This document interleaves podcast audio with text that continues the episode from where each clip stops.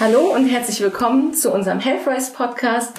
Heute haben wir die Autorin, Yogalehrerin und Glückscoach Julia Colella zu Gast. Sie ist die Gründerin von Seelenschokolade und unter anderem auch Hypnosetherapeutin. Und das ist das Thema, worüber wir heute reden wollen. Also die Hypnosetherapie. Das ist, glaube ich, ein ziemlich spannendes Thema, was viele interessiert. Ähm, Julia, kannst du uns äh, mal kurz erzählen, wie du überhaupt zu diesem Thema Hypnose gekommen bist, dass du dich da hast als Therapeutin ausbilden lassen? Äh, ja, also erstmal Dankeschön, dass ich hier sein darf. Freut mich natürlich sehr. Ähm, spannendes Thema heute. Tatsächlich ist ähm, Hypnotherapie so die Methode, mit der ich am meisten arbeite, gerade wenn es um das Thema Ängste geht oder wenn man Verhaltensweisen hat, die man loswerden möchte. Da ist Hypnose halt total toll geeignet. Und ich habe Psychologie studiert und bin im Studio, Studium dann darauf gestoßen und dachte mir, wow, das hört sich total interessant an und das Unterbewusstsein und wie man damit arbeiten kann.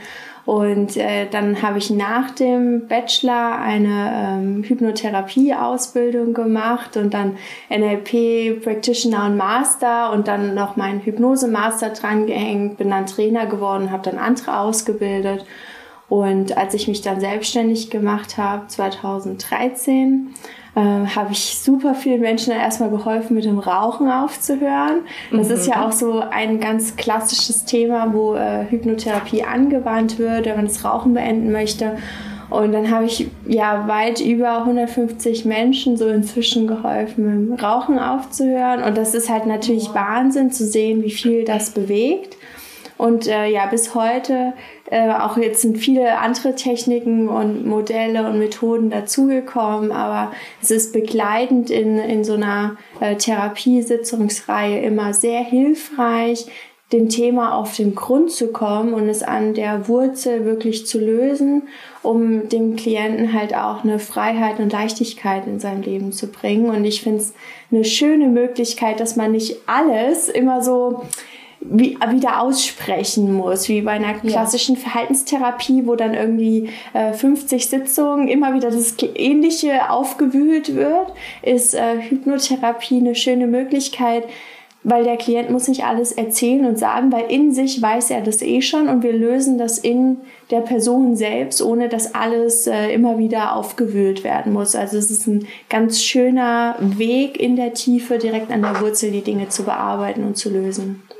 Okay, also mhm. Menschen, die jetzt noch gar keine Erfahrung mit der therapeutischen Hypnose haben, ja. denken ja in erster Linie vielleicht manchmal diese Showhypnose, wenn irgendwie Leute dazu gebracht werden, wie ein Huhn zu gackern.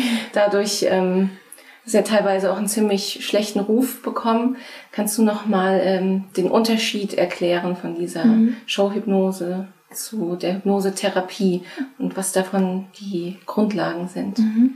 Ich habe da einen ganz schönen äh, Blick hinter die Kulissen bekommen bei der Show Hypnose, weil mein einer Trainer ähm, in dem Bereich auch im Fernsehen auch oft war. Mhm. Und er hat mir das dann so erklärt, dass da ähm, 100 Versuchspersonen genommen werden und mit denen werden so ein paar Tests gemacht und da wird geguckt, wie suggestibel, also empfänglich ist eine Person.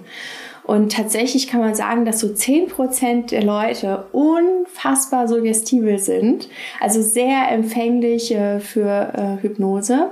Und diese 10% werden dann in so eine Show gepackt. Ah, okay. Und tatsächlich kannst du mit denen alles machen. Ja. Also wirklich, wirklich alles. Die gackeln dir da wie ein Huhn. Das kannst du aber nicht mit jedem Menschen machen. Also es gibt manche Leute, die wehren sich auch einfach so partout äh, dagegen, weil die es einfach nicht wollen oder dem anderen beweisen wollen, dass es nicht funktioniert. Ja. Aber sowas habe ich jetzt in meiner Praxis nicht. Also da kommt ja keiner hin und sagt, ja. so, ich bezahle jetzt äh, 150 Euro die Stunde, damit ich mich jetzt hier stur stelle. Das macht ja kein Mensch. Ja. Ne? Äh, sondern die kommen ja mit einem Ziel dahin, meinetwegen äh, angstfrei zu werden, mutiger zu sein, mehr mehr aus sich herausgehen zu können, Vorträge halten zu können oder eine Sängerin, die immer für sich singt und endlich auf die Bühne will oh, oder wow. ein Student mit totaler Prüfungsangst, der endlich ja. sein Medizinstudium beenden möchte, ohne jedes Mal einen halben Nervenzusammenbruch zu haben. Ja. Und äh, das ist eigentlich der Hauptunterschied. Die Leute kommen mit einer Intention zu mir, mit einem Wunsch, mit einem Ziel, mit einem Problem, was sie lösen wollen und in der Showhypnose wird halt gezeigt, was alles möglich ist. Das trifft aber nicht auf alle immer zu, sondern es werden halt wirklich in so einer Sendung welche ausgewählt, die sehr empfänglich dafür sind. Das wird vorher wirklich ausgetestet. Mhm. Und ähm, bei der Hypnosetherapie, da ist ja ein ganz zentraler Begriff das Unterbewusstsein. Ja. Welche ja, Bedeutung hat denn unser Unterbewusstsein? Was können wir damit alles steuern und wie. Nutzt du dieses in der mhm. Hypnosetherapie? Also grundsätzlich haben wir so unser Bewusstsein, also das, was wir so bewusst entscheiden. Zum Beispiel, wenn wir Autofahren lernen, da machen wir das sehr bewusst am Anfang. Ja. Und äh, jetzt fahren wir alle schon mehrere Jahre Auto und jetzt ist das total unbewusst gesteuert. Also vielleicht kennt das der ein oder andere mal auf der Autobahn fährt und so, wow, wo war ich denn jetzt die letzten fünf Kilometer? Und man war so, man hat es automatisch gemacht, Gas gegeben. Und erst so äh, dann in dem Moment, wo man irgendwie überlegt, wo muss ich denn jetzt ganz genau hinfahren bei einem neuen Weg, dann kommt wieder das Bewusstsein dazu. Mhm. Unser Bewusstsein ist sehr rational und recht beschränkt und unser Unterbewusstsein ist halt viel, viel größer und kreativ und auch eher unlogisch manchmal. Und äh, es kennt keine Verneinung zum Beispiel. Es denkt viel in, in Bildern. Zum Beispiel, wenn ich sage, denk mal nicht an Schnee, dann denkst du trotzdem an Schnee. Ja.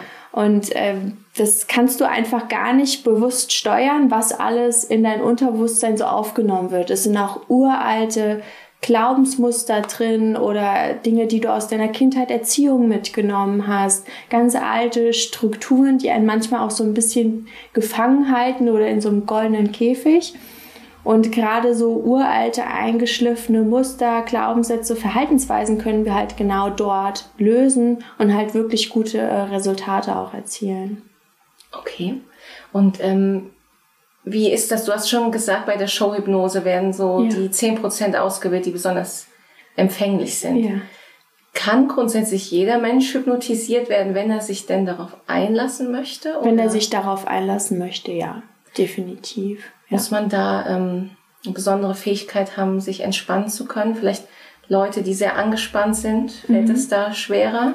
Also ich habe äh, viele äh, Führungskräfte, Manager und Teamleiter bei mir in den Sitzungen und die haben oft Schlafprobleme, äh, sind sehr angespannt und gerade denen tut das extrem gut. Also die berichten immer, oh, ich schlafe auf einmal besser. Das ist so ein schöner Nebeneffekt. Mhm. Also wenn wir so eine Sitzungsreihe machen, ohne dass wir es ähm, konkret anpeilen, schlafen die Leute immer besser. Und das ist natürlich total schön, weil ja Schlaf so was Wichtiges ist.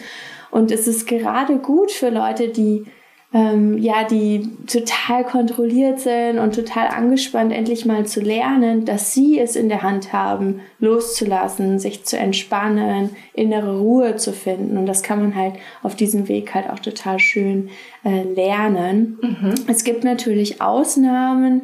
Also jetzt zum Beispiel, wenn jemand äh, Psychopharmaka nimmt, das okay. sind so Besonderheiten. Also ich würde auch nicht mit jemandem arbeiten, der jetzt irgendwie betrunken ist oder irgendwelche Drogen nimmt. Mhm. Das ist nochmal so ein extra Bereich. Also auf jeden Fall immer nüchtern, weil alle Arten von starken Medikamenten, Psychopharmaka oder irgendwelche Art von äh, bewusstseinserweiternden Drogendingen, was auch immer die Leute gegebenenfalls nehmen könnten, beeinflusst natürlich den, den Zustand und die Klarheit. Und mit so Leuten würde ich grundsätzlich gar nicht arbeiten. Deswegen mache ich halt am Anfang einen Vertrag.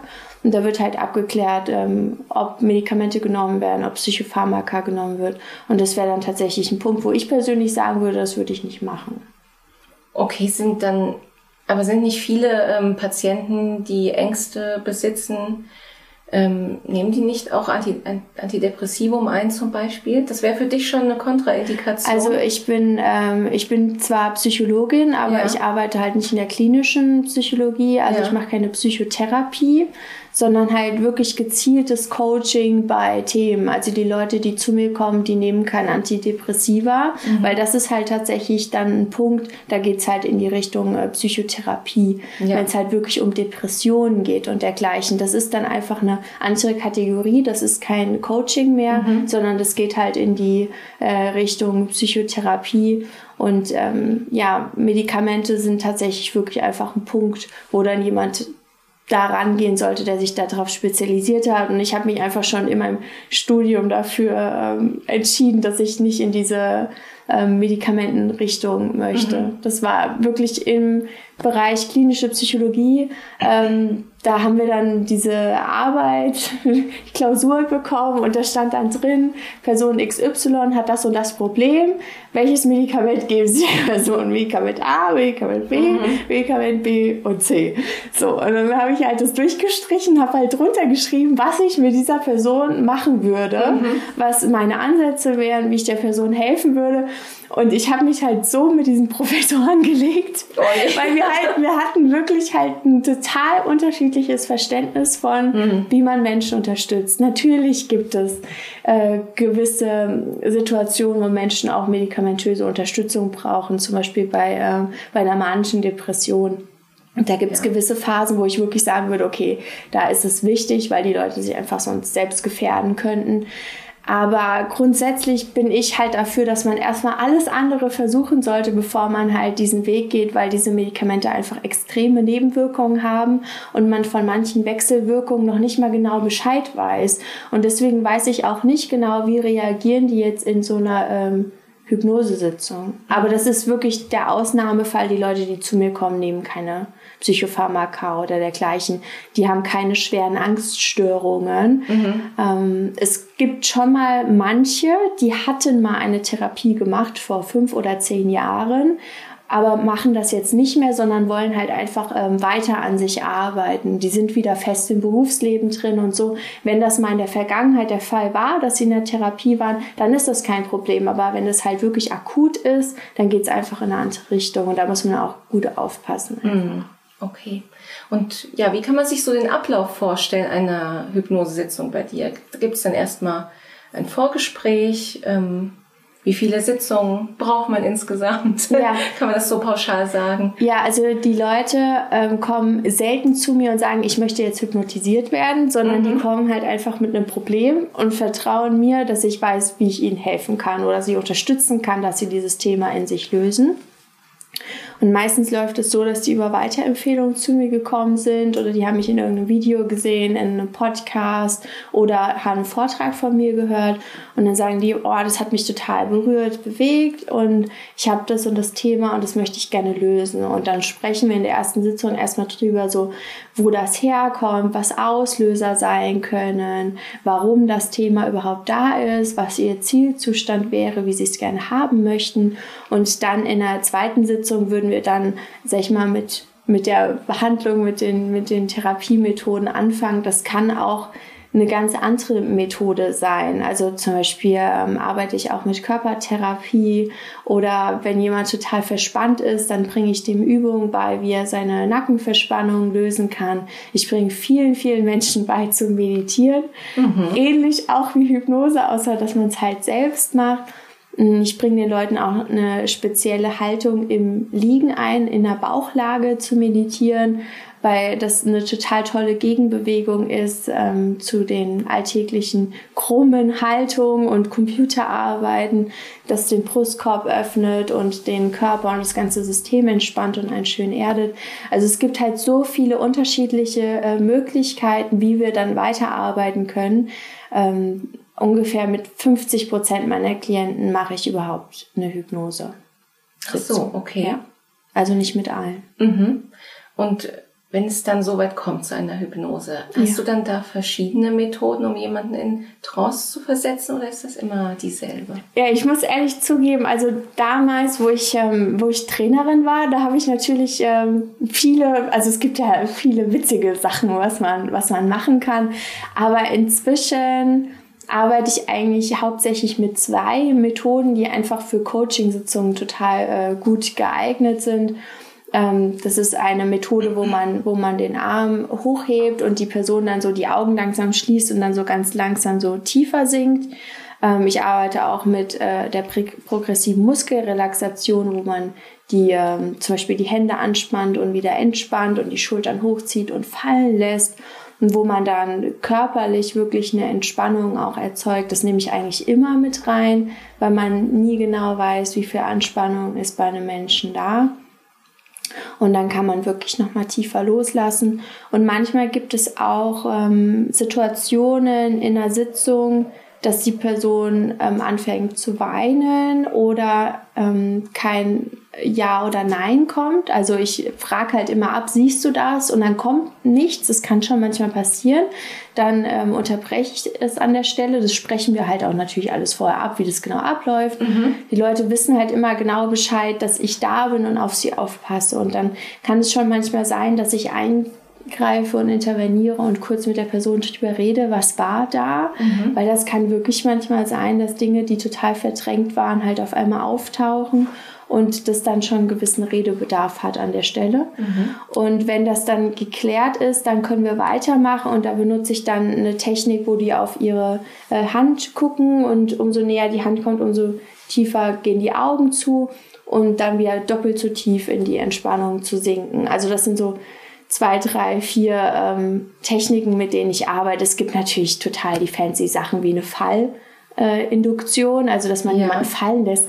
Aber das wäre jetzt für so eine Coaching-Sitzung schon ein bisschen strange. Ja. Also warum soll ich jetzt meine Klienten dann da jetzt im Raum fallen lassen und dann liegen sie mitten in meiner Praxis? Das wäre irgendwie komisch.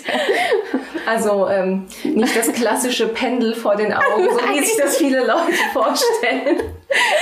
Woher kommt dieser Mythos eigentlich? Ist das ein Mythos oder wurde das mal so also das ist eine gute Frage. Ich habe es selbst tatsächlich noch nie gemacht mit ja. einem Pendel oder so. Ich habe eine ähm, medizinische Hypnose-Ausbildung auch. Mhm. Ich habe viel mit Zahnärzten zusammengearbeitet und ich habe mhm. ja auch ähm, am Anfang meiner Selbstständigkeit in der Klinik gearbeitet mit Schmerzpatienten. Und was man da toll machen kann, gerade in Zahnarztpraxen, die haben doch so ein Licht. Vielleicht kennt, kennt das jemand so, wo man, wo der Zahnarzt so ja. in den Mund reinleuchtet. Ja. Und diese Lampe kann man auch für die Induktion verwenden. Das ist jetzt das Einzige, was ich mit irgendwie Bewegungen direkt vor den Augen gemacht habe. Das funktioniert aber auch ganz, ganz gut. Okay. Ja. Aber so mit einem Pendel.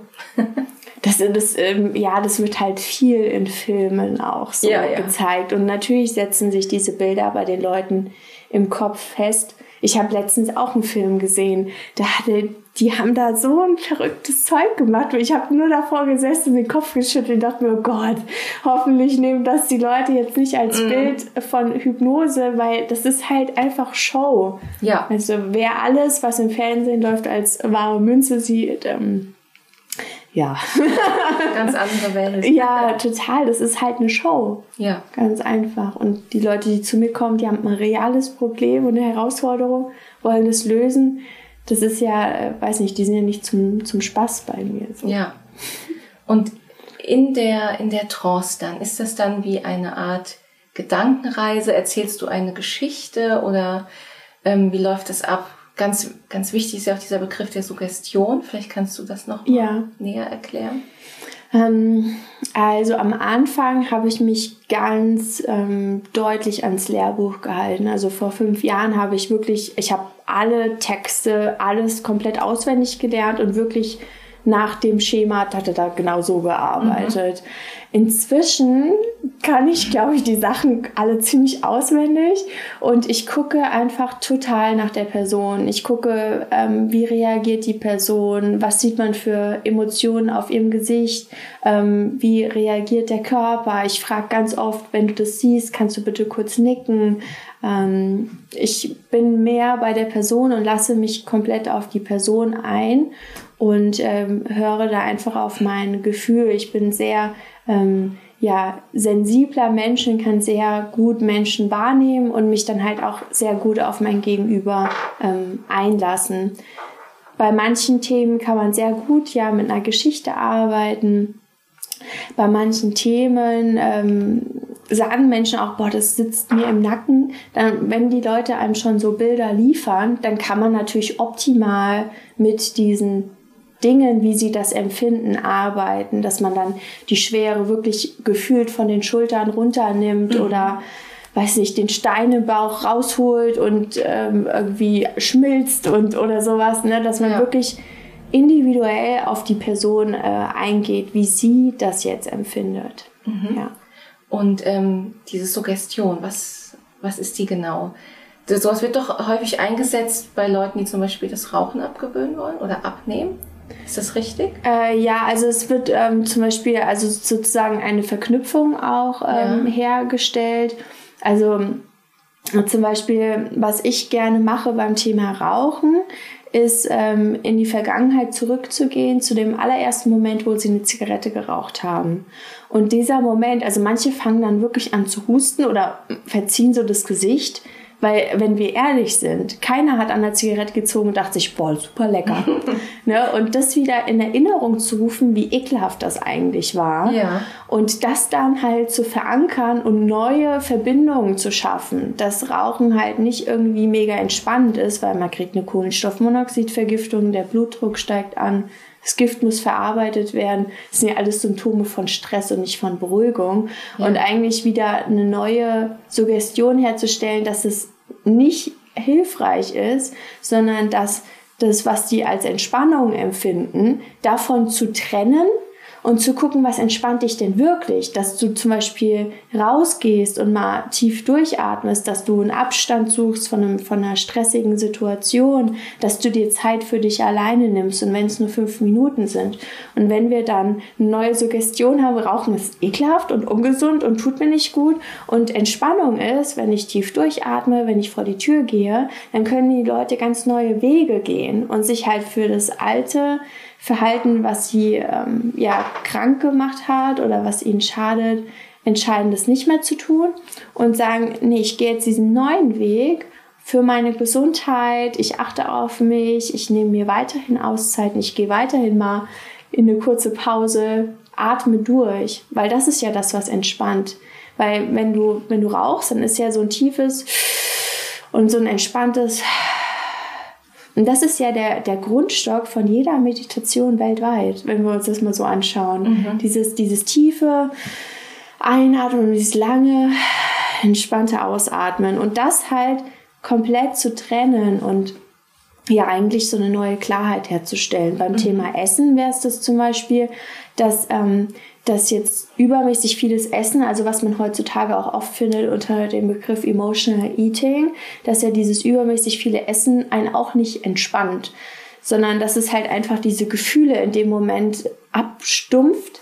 Aber dann fühlt man sich ja auch nicht wirklich gut, weil dann hat man einen mega vollen Bauch und, und fühlt sich irgendwie voll oder der Körper ist übersäuert und man fühlt sich schwer und platt. Und ähm, halt der Person zu zeigen, ist es okay, dass diese Gefühle da sind und die halt einfach da sein zu lassen und ähm, wahrzunehmen und halt neue Techniken zu entwickeln, wie die Leute mit diesen Emotionen, mit Gefühlen, mit Stress, mit Ängsten einfach besser umgehen können.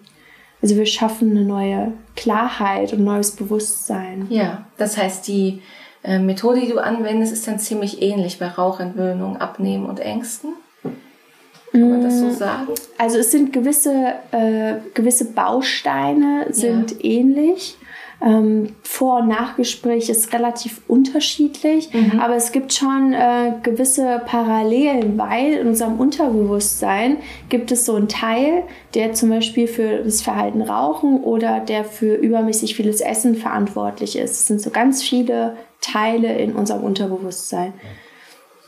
Eins steuert zum Beispiel auch Autofahren, eins steuert Zähneputzen. Also so können wir uns das vorstellen. Und diese, dieser Teil steuert das Verhalten, was damit einhergeht.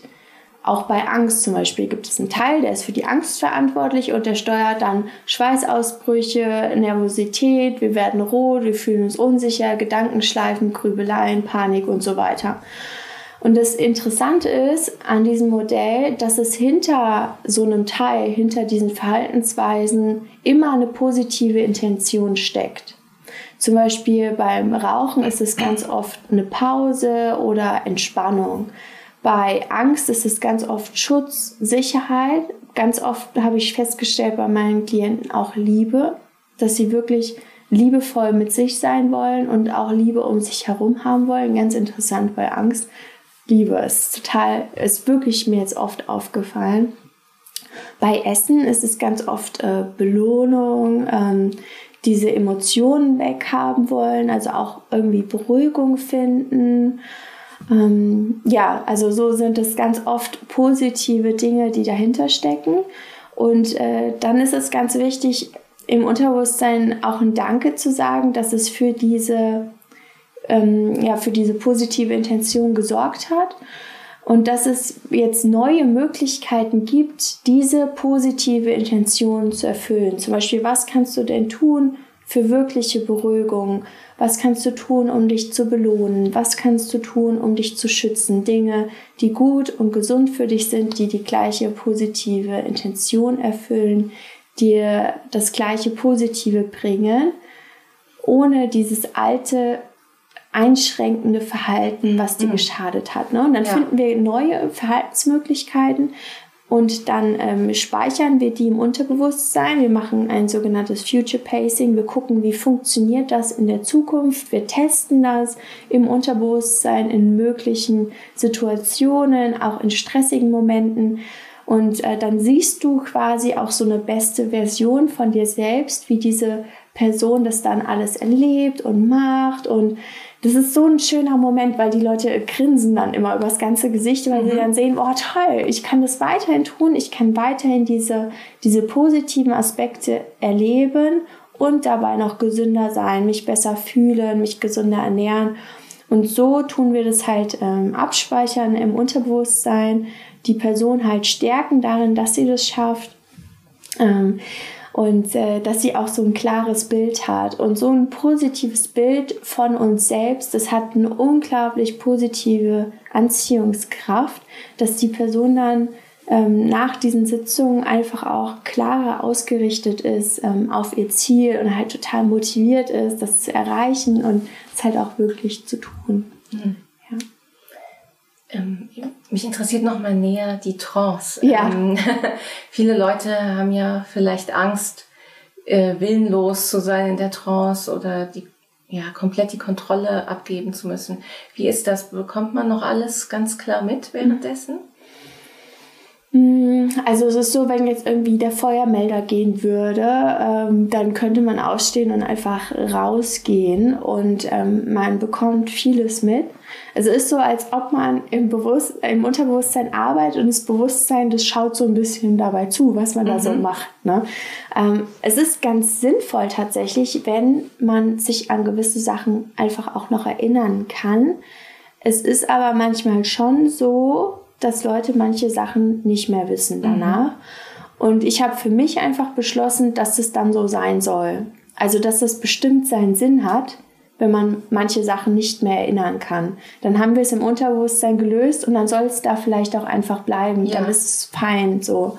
Ähm, ich sage auch immer, ähm, dass wenn noch gewisse Prozesse gemacht werden müssen, um dieses Ziel zu erreichen, dass es in den nächsten Nächten in den Träumen verarbeitet werden mhm. kann dann träumen manche Leute auch noch von diesem Prozess oder machen noch ja gewisse, gewisse Wege in den Träumen. Deswegen gibt's halt auch auf jeden Fall immer noch eine Sitzung danach, um dann zu gucken, wie hat's funktioniert, was hat gut geklappt, was waren Herausforderungen und ähm, dann gegebenenfalls auch nochmal an einem neuen Thema, was gekommen ist, zu arbeiten. Hat das was mit der Tiefe der Trance zu tun, dass wenn man sich nicht mehr erinnern kann, dass man dann besonders tief in der Trance war? Hm. Hm. Weiß ich nicht. Also ich, ich glaube, es hat auch ganz oft was mit dem, mit dem Thema ähm, mhm. zu tun. Also es kommt halt schon oft vor, dass zum Beispiel Klienten sich ähm, an ihre ersten sechs bis sieben Lebensjahre nicht mehr erinnern können. Mhm. Und ähm, dann kommen in so einer Hypnosesitzung halt gewisse Sachen wieder auf und das halt dann nur stückweise, soweit wie die das eben einfach verarbeiten können. Und ich glaube auch, wenn da gewisse Sachen bearbeitet werden und sie sich dann danach nicht mehr dran erinnern können, vielleicht ist es einfach auch ein Schutzmechanismus. Ja. Ich weiß gar nicht, ob das jetzt unbedingt was mit der Tiefe der Trance zu tun hat ist ja jetzt nicht so eine, wie eine Leiter, die du herabsteigst und umso tiefer du bist, umso besser ist das. Mhm. So ist es nicht. Okay. Es, ist, es kommt auf die Person drauf an und natürlich auch, wie viel Erfahrung hat die damit bereits gemacht. Natürlich macht es einen Unterschied, ob du da jemanden sitzen hast, der meditiert schon seit zehn Jahren oder seit fünf oder seit zwei Jahren oder hat es gerade neu gelernt oder jemanden, der damit noch nie äh, Kontaktpunkte hatte. Heißt aber nicht, dass es mit der Person besser oder schlechter funktioniert. Das ist einfach unglaublich individuell. Mhm. Also manche hängen dann da wirklich so fast. Ich muss die manchmal regelrecht wieder aufsitzen, Ja. aufsetzen, weil ich möchte nicht, dass sie da so krumm sitzen. Ja. Und äh, manche sitzen einfach ganz gerade da. Es ist ganz, ganz, ganz, ganz unterschiedlich. Viele Leute hätten ja bestimmt auch Angst, dass man aus einer Trance vielleicht nicht mehr aufwachen kann. Kann das passieren? Nein, nein, das ist ein Mythos. Ja, wahrscheinlich ja. auch von den Filmen. Also es ist ja keine Vollnarkose oder sowas. Nee, es ist, ähm, es ist wie eine, wie eine geführte Meditation. So kann man sich ja auch äh, vorstellen. Äh, in meinem äh, Podcast, der heißt ja auch Seelenschokolade, wie mein Unternehmen. Und da mache ich auch äh, geführte Meditationen. Da Ja. kannst du ja auch jederzeit äh, aufstehen und das beenden oder es fertig machen oder danach wieder aufstehen. Äh, Wieso sollte man nicht aufwachen? Also man ist ja nicht tot oder so, um Gottes Willen. Ja. Aber du musst deine Patienten schon noch aktiv wieder rausholen aus der Trance? Ähm, also es gibt auch schon äh, Momente, das kommt tatsächlich auch relativ häufig vor, dass ich eigentlich gerade erst in der Mitte bin und ich habe zum Beispiel was in der Vergangenheit aufgearbeitet und dann lasse ich die zurückkommen ins Hier und Jetzt und dann sage ich, und jetzt kommst du wieder in deinen Körper an und dann machen die so ihre Augen und so, oh, das war ja interessant und dann fangen sie schon an, mir irgendwas zu erzählen. Ja. So. Ähm, und das ist okay, wenn die Person das Bedürfnis hat, mir zu berichten, was das, wie das war und Ja. wie, wie krass das war und was sie erlebt hat und so. So, why not? Ja, ich bin da total offen, wie die Person darauf reagiert. Aber es gibt manche, so, da machen wir den ganzen Prozess durch. Und ich nenne das am Ende ähm, nochmal einfach so ein, so nochmal über das Ganze drüber gehen, nochmal Lernerfahrungen abspeichern. Ich gebe noch so ein paar positive Suggestionen mit, sowas wie ähm, heute Nacht wirst du wunder wunderbar schlafen, jede Stunde wird dir vorkommen wie eine Ewigkeit ähm, und du wirst etwas heute hinter dir lassen, wovon du vorher vielleicht gedacht hast, dass es dir schwerfallen würde, was aber dann ganz einfach war.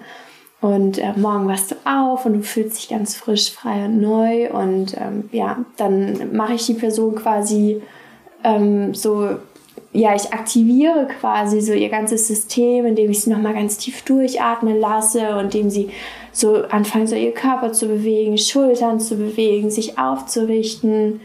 Ähm, sag ich so, frisches Quellwasser umspült dein Kopf, macht alles frisch, frei und neu. Und ähm, ja, dann öffnen die ihre Augen und sind so, oh, wow. und das ist halt, ähm, es ist schöner, als wenn man sagen würde, jetzt sind wir fertig. Ja. ja. Ähm, Kann es denn da irgendwelche, ich sag mal, Nebenwirkungen geben? Also irgendwas, was man nach der ersten Sitzung bemerkt, vielleicht die ersten Tage danach? Besser zu schlafen. Ja, eine, eine positive Nebenwirkung. Also ich hatte jetzt vor äh, drei Tagen eine Sitzung gehabt, auch zum Thema Ängste. Und sie hat mir ähm, heute eine E-Mail geschrieben, deswegen habe ich es gerade so akut, dass sie mir geschrieben hat, boah, das ist ja Wahnsinn, das funktioniert ja total toll. Ich kann mich gerade so in mir selbst sicher fühlen und äh, kann auch besser meine Grenzen setzen und einhalten. Also das ist natürlich für die Leute einfach immer so, wow, das funktioniert ja wirklich. Also, weil, äh, und das ist ja auch ganz am Anfang deine Frage gewesen, was mit Leuten, die zweifeln. Das ist natürlich umso schöner, wenn die nachher sehen, so, oh toll, ich Ja. kann das ja. Und ich bin halt auch jemand, dass ich sage, so das bin nicht ich, der irgendwas mit dir macht, sondern das bist du, der endlich erkennt, dass alles, was du brauchst, um deine Ziele zu erreichen, um glücklich und gesund zu sein, das ist alles in dir. Und du darfst diese, diese Schätze in dir ähm, heben, du darfst deine eigene Schönheit und deine eigene Stärke erkennen und an dich wieder glauben, dass du alles kannst, dass du stark bist, dass du wundervoll bist und dass du dieses Thema in dir lösen kannst. Du brauchst dafür nicht mich oder irgendjemand anderen, sondern du brauchst nur dich und dein Selbstvertrauen. Und ich liebe es, die Person darin zu stärken.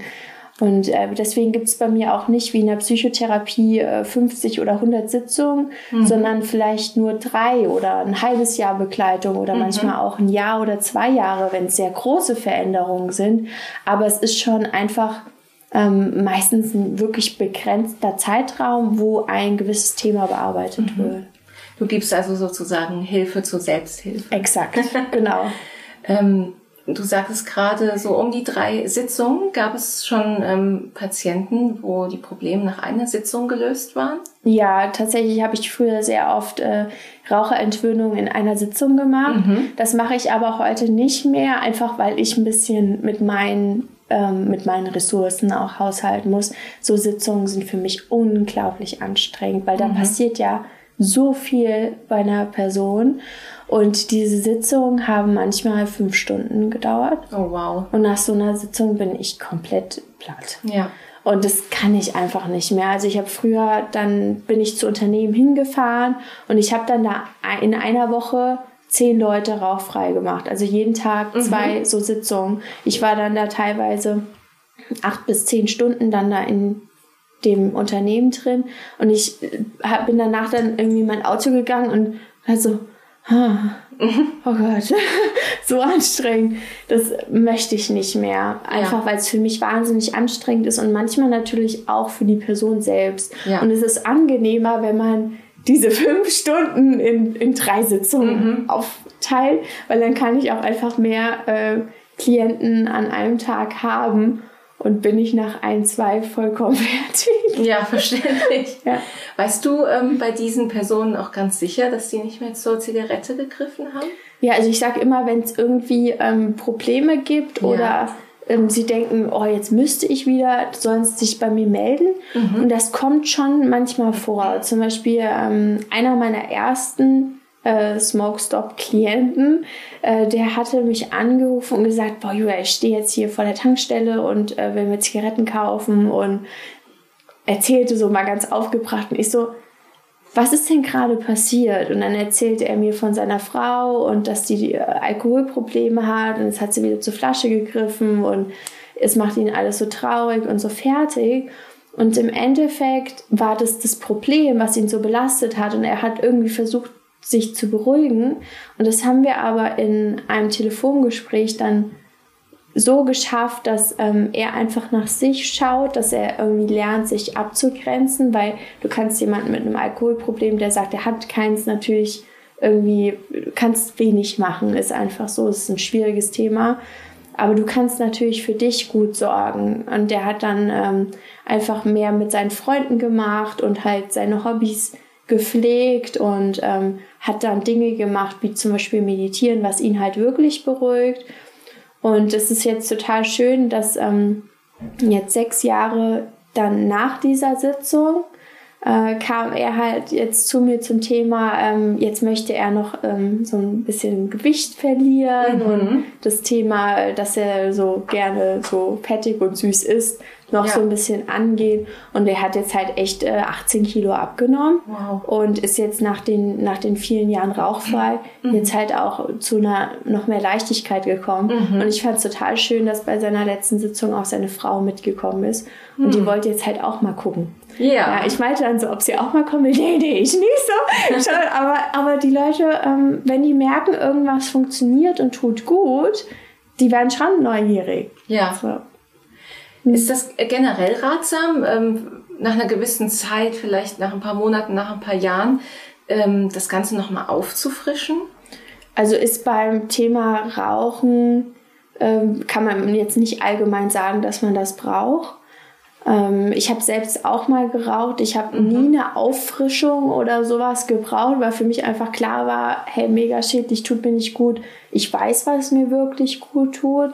Aber das liegt dann einfach in der Verantwortung der Person, dass wenn sie denken, ich brauche wieder Unterstützung oder ich sollte noch mal, mir noch mehr Klarheit reinholen, dass sie sich dann bei mir melden oder dass sie dann halt ja selbstverantwortlich was tun. Also ich bin da nicht die, die sagt, du musst jetzt kommen oder dass ich alle nochmal anrufe oder so. Das, die Ressourcen habe ich einfach gar nicht. Ja. Ne? Also jeder ist ja für sich selbst verantwortlich, deswegen ist es ja auch Coaching und keine stationäre Therapie oder ja. so, sondern die Leute können ja mich jederzeit kontaktieren und gerade für die, wo es dann, sag ich mal, dringend ist, gucke ich dann, dass ich noch einen Termin reinschieben mhm. kann. Ja.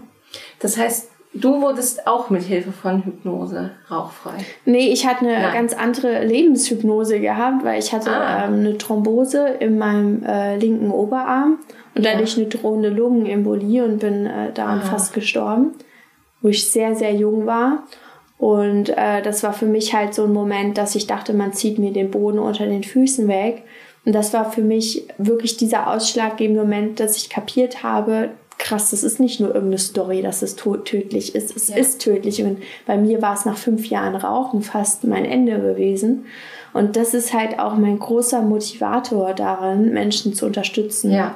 Ich habe es halt auch durch ähm, Hypnose geschafft, meine Prüfungs- und Vortragsangst loszuwerden. Also ich habe selbst extrem gute Erfahrungen damit gemacht. Und alles, wo ich selbst sagen kann, finde ich großartig, das gebe ich halt auch gerne weiter. Machst du dann eine Art Selbsthypnose oder wer hat dann die Hypnose bei dir durchgeführt? Das war äh, meine Mentorin gewesen ah, damals, mhm. ja gerade beim Thema ähm, Prüfungsangst, das war ja. im Studium eine ganz schwierige Klausur. Ich war zweimal durchgefallen und beim dritten Mal weiß mhm. ja jeder, der mal studiert hat, wird ja. man exmatrikuliert. Und da war natürlich die Angst ähm, haushoch. Ich hatte das Gefühl, dass ich vor einer Wand stand und wir haben quasi mit dieser Hypnosesitzung diese Wand einbrechen lassen, so dass ich leicht durchgehen konnte. Mhm. Zwei Tage später hatte ich die Klausur dann mit einer 2-0 geschrieben, ohne wow. mehr oder weniger zu lernen. Ja. Das ist Wahnsinn. Und ja. das war wirklich für mich so, das muss ich unbedingt auch äh, können und anderen ja. weitergeben. Das war schon Wahnsinn, ja. Das ist natürlich toll, wenn man ähm, selber so sehr das vertreten kann, was man macht, persönliche Erfahrungen ja. damit gemacht hat. Ja. Wirklich ein sehr spannendes Thema.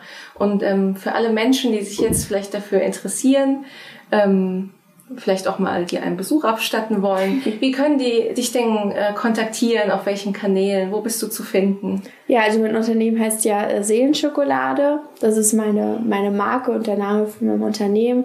Darüber findet man halt ähm, ja meine Internetseite, aber auch ganz klar mich auf Facebook und Instagram. Ich mache super viel über Instagram, viel mit Stories und ähm, ganz vielen inspirierenden Inhalten, habe auch einen YouTube-Channel und natürlich meinen Podcast, der heißt Sensibel, Stark und Selbstbewusst. Mhm. Da kommen momentan äh, jede Woche zwei Folgen raus, auch ähm, wunderschöne Meditationen. Und das ist so schön, einfach mitzubekommen, wie das Menschen gut tut, dass es die freut. Und viele sagen so, boah, du sprichst mir so aus dem Herzen heraus. So, es ist so, als ob du wirklich mit mir reden würdest und das so verstehst. Und es ist ja Wahnsinn, weil, weiß nicht, ich sitze dann irgendwo und erzähle es einfach und einfach total abgefahren, wenn mir dann Leute berichten, wie sehr sie sich verstanden fühlen und das ist eine große Motivation dahinter, halt Menschen einfach damit auch zu stärken und zu unterstützen. Ja, super.